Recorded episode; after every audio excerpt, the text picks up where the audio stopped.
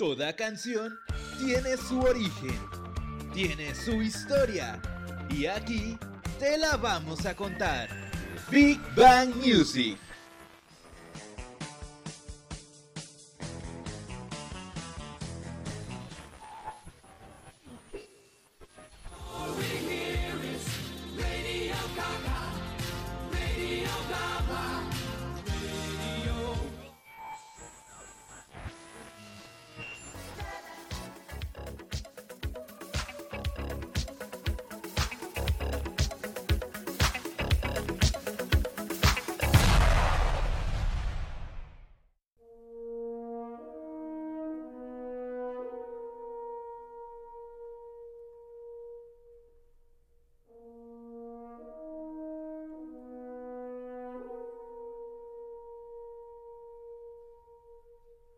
La película de Jurassic Park es sin duda una obra maestra en cuanto a los efectos especiales, siendo esta un gran salto en el cine para el futuro de los efectos especiales, y que hasta el día de hoy se sigue disfrutando a pesar de los efectos visuales de las películas actuales.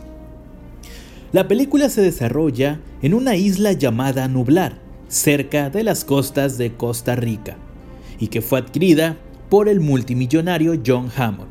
La idea de John era convertir la isla en un parque de atracciones, pero no cualquier isla, sino una fuera de lo común y nunca antes vista. Con la ayuda de científicos, lograron recrear el ADN de dinosaurios. Todo esto explicado en la película. Entonces es así como la isla se convierte en el hogar de cientos de criaturas que se encontraban extintas y convirtiéndose en el entretenimiento del público. Pero antes de poder inaugurar su gran sueño, tenía que pasar por la aprobación de abogados y expertos en la materia. Es así como invita a una cierta cantidad de personas, entre ellas sus nietos, para poder darle el visto bueno al parque.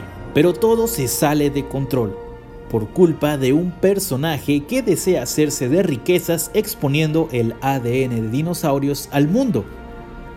Entre sus jugadas es desactivar las jaulas de seguridad por unos cuantos momentos para distraer al personal del parque, lo cual les basta a nuestros amigos prehistóricos para escaparse de su cautiverio y desatar el caos entre sus visitantes. Ahora que ya sabes un poco sobre de lo que trata esta película, mencionaremos otro tema importante, su musicalización. Los temas de Jurassic Park son muy populares, pues están bajo la batuta del mismísimo John Williams, un compositor altamente reconocido y famoso por ser el creador de los temas musicales de Star Wars, Tiburón, entre otros. El título oficial de esta película es Them from Jurassic Park Suena por primera vez cuando los protagonistas y la audiencia ven a un Brachiosaurus vivo y es una de las grandes experiencias de lo sublime que nos ha proporcionado el cine en sus más de 120 años de historia. Según explica John Williams en el documental The Making of Steven Spielberg's Jurassic Park, su aproximación a la banda sonora de la película fue muy similar a lo que tomó con Encuentros en la tercera fase de 1977.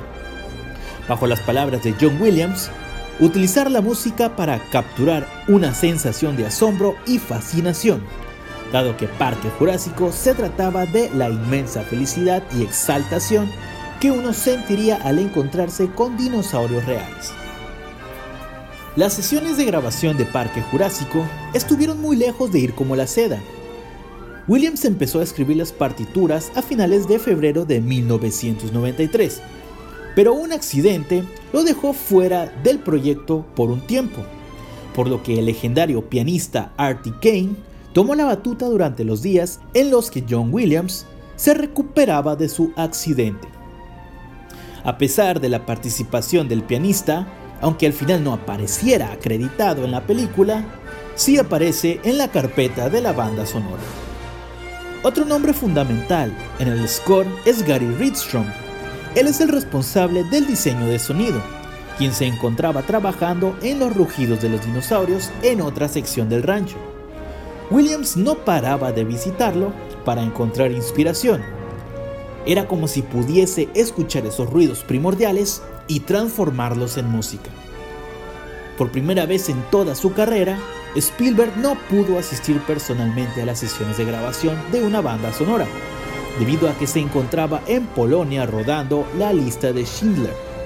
En su lugar, Williams le envió cintas con algunos demos de las canciones tocadas por él mismo al piano, y el director las escuchaba cada día de camino al plató. Meses más tarde, intentaría declinar la oferta de Schindler, asegurando que no se sentía preparado para poner música en esa historia y rogando a Spielberg que encontrase a otro compositor mejor que él. En 2016, con motivo del premio a toda una vida que le concedió el American Film Institute, Spielberg definiría así al toque de Williams. Sin él, las bicicletas no volarían de verdad, así como tampoco las escobas en los partidos de Quidditch o los hombres con capas rojas. No existiría la fuerza, los dinosaurios no caminarían sobre la tierra y no nos fascinaríamos, no lloraríamos, no creeríamos. El rigor del maestro se puede comprobar en su uso de sintetizadores a lo largo de todo Parque Jurásico. Es una presencia sutil, casi invisible en la mayor parte de los cortos, pero la sentimos en todo momento quizás como un reflejo sonoro de la preparación de la novela y la película con la tecnología. En otros tramos, como el ataque de los velociraptores en la cocina, Williams sostiene que una palpable sensación de amenaza con solo cuatro notas, del mismo modo que ya se hiciese en Tiburón. Uno de los puntos más interesantes de esta película es que el tema normalmente es tocado al final de la película. Claro que siempre se puede ralentizar un poco más. De hecho, hubo quien probó a reproducir el tema un mil por ciento más despacio, con un resultado que Classic FM definió como una obra maestra minimalista. Esto porque el tema es realmente relajante, es lento y así cautivó a la audiencia.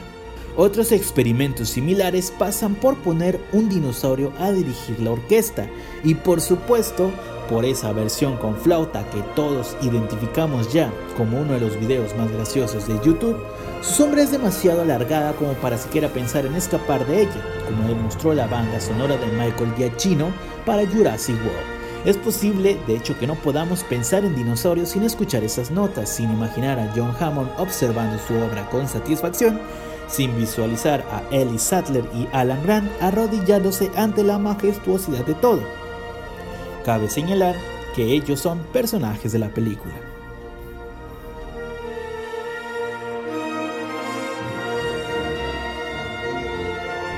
Y bueno, estos serían los comentarios de la película de Jurassic Park para el podcast de esta ocasión. Espero les haya gustado y continúa al pendiente de más contenido aquí en Big Bang Music. Yo soy Juan Carlos Cartas y nos vemos la próxima.